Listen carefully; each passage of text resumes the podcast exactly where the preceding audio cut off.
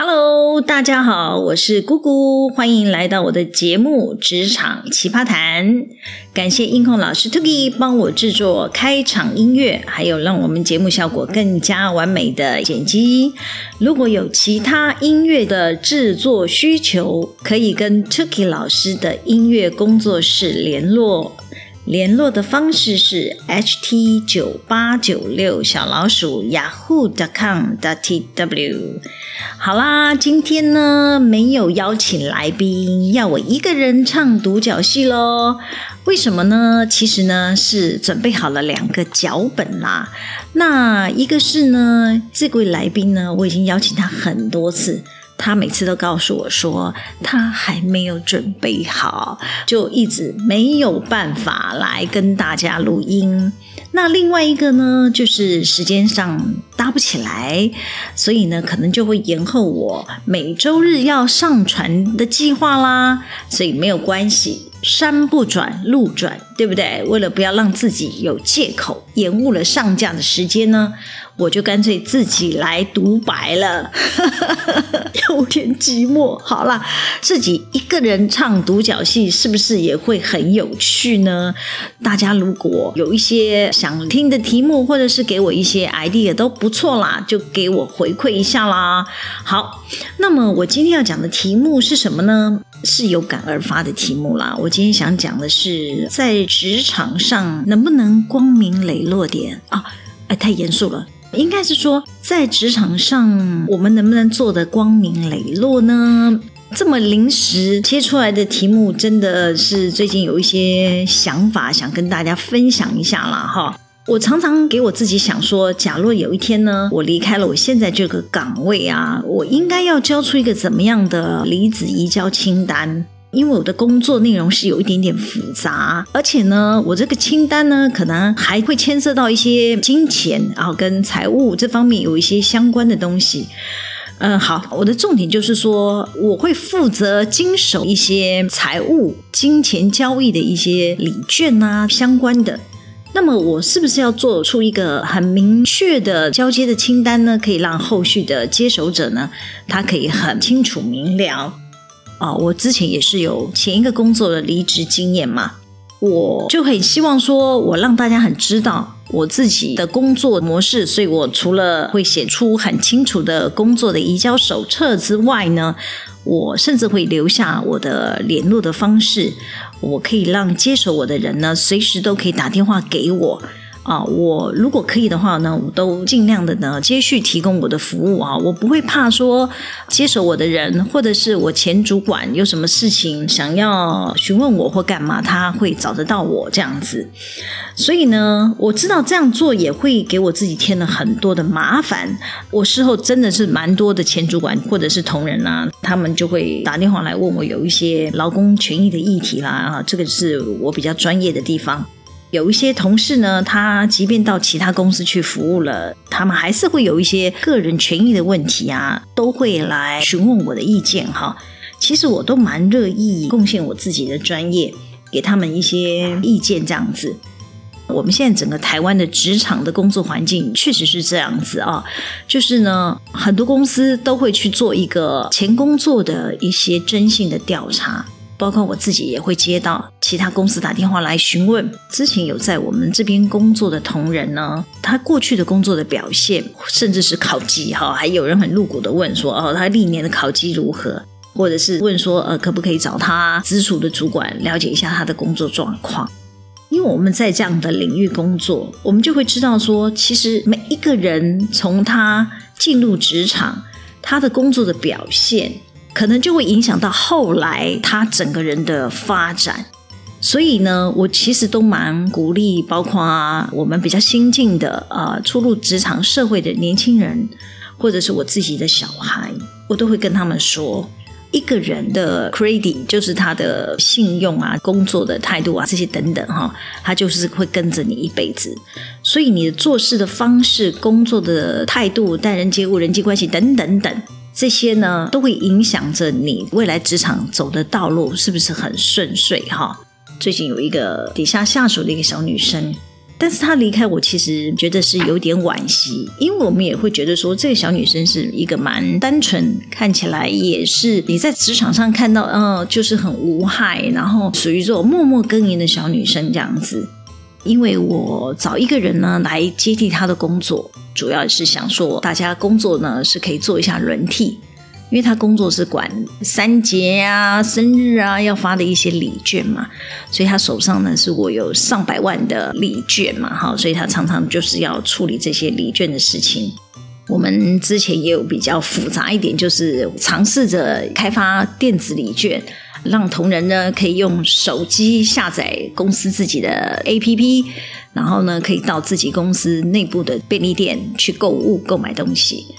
所以我就会注意到这个小朋友在处理这个礼券的模式呢，还是没有很完善的地方。所以呢，我就打算帮他做一个工作上的调整，哈，就不让他再做这份工作，把他换到别的单位去。那当然，小朋友就有一点警觉啊，可能就会觉得说，嗯，我的老板是不是对我产生了不信任或者怎么样？其实有一些工作是真的要适时的轮调轮替，哈。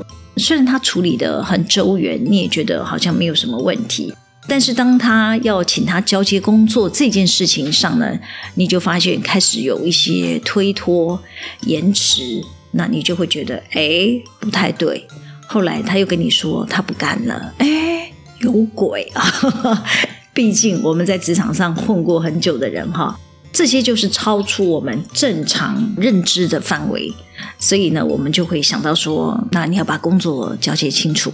本来讲好的某月某日要离开，因为管理上百万的礼券嘛，但至少是不是应该要把礼券这件事情要交代清楚？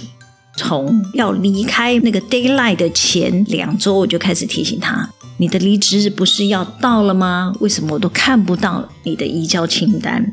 他才突然冒出来跟我说：“姐姐，我再延后一个月离职。”天哪，这是什么状况啊？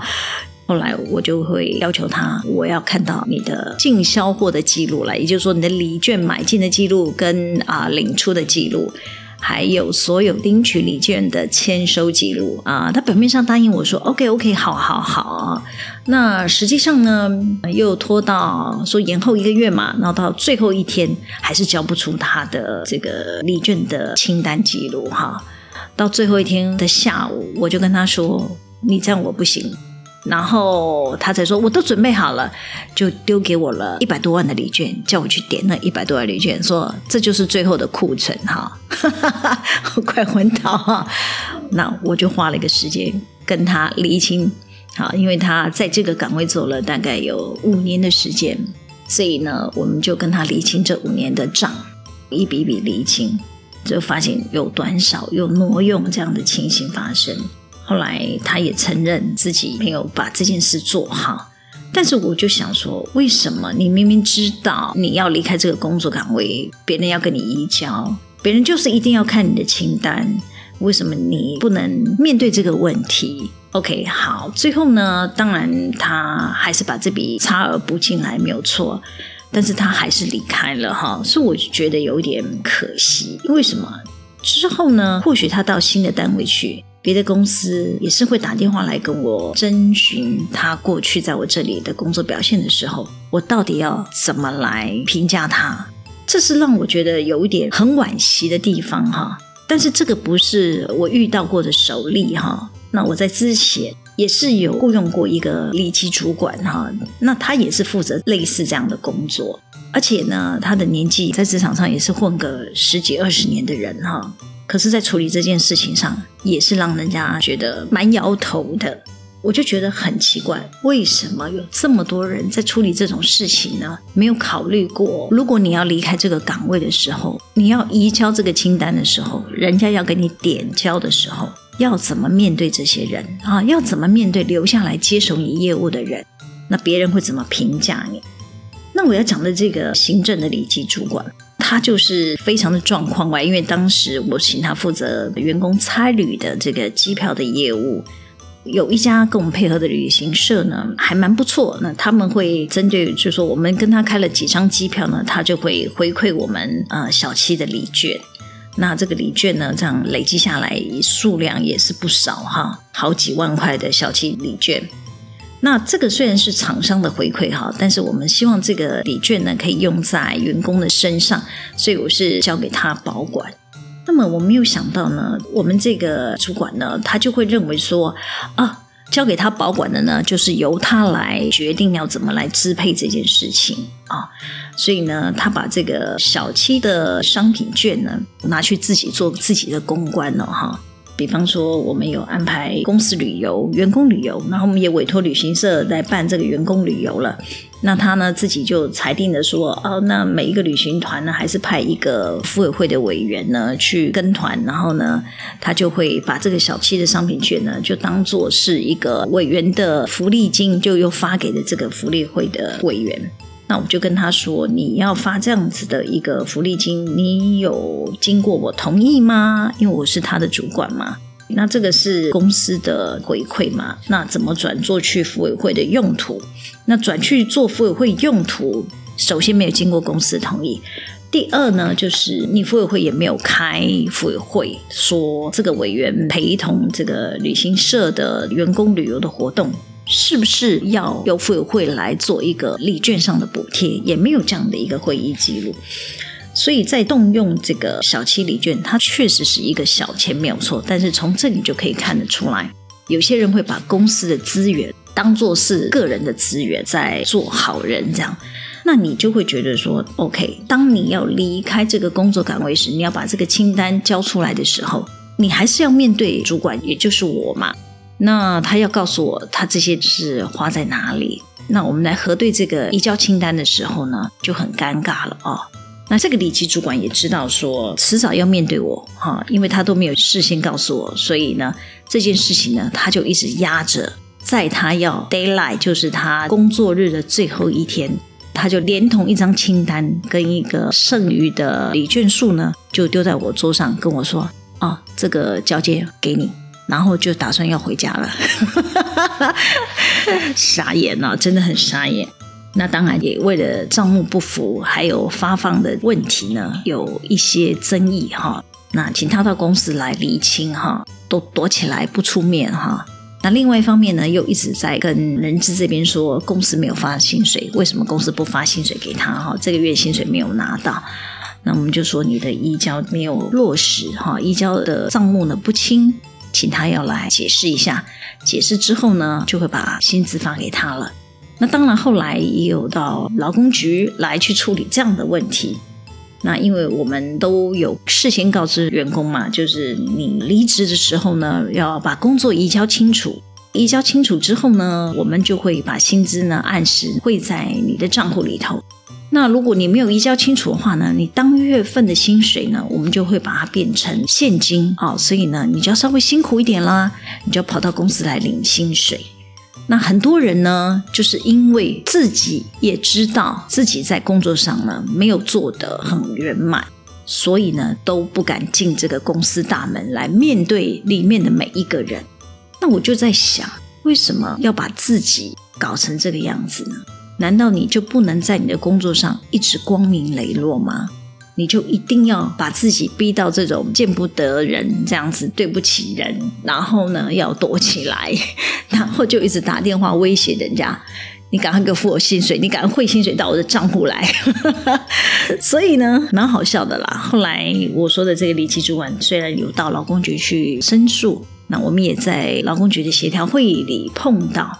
所以呢，马上付他薪资的现金，然后又从他薪资里面扣回了一万多块回来。其实想想看，这一万多块真的是一个小钱，也不是说企业为了这一万多块钱要追杀一个员工，倒是没有这样的一个必要性。但是你把整件事抽丝剥茧来看的话，为什么要做人要做到，还要让第三者来认清你在处理这件事情上的一些争议啊？所以这个就是我最近有感而发啦。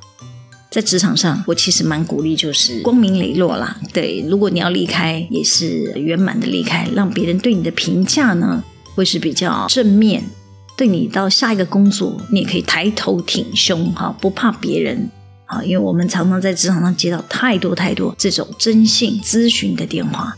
那虽然现在什么叫个资法呀，不可以透露个人比较隐私的资讯，但是人家还是可以问一下，探听这个人过去在前公司的工作表现啊，这也是一个很重要的讯息。对下一个工作他决定要任用的人，是不是值得信任啊？所以呢，一条职场的路，到底要走的坦途大道呢，还是要走的坎坎坷坷？哦，然后觉得主管不重用你，或你自己的个人表现等等的问题，最重要可能是来自于你的心态，你是不是够光明磊落的面对现在的这份工作跟你的老板？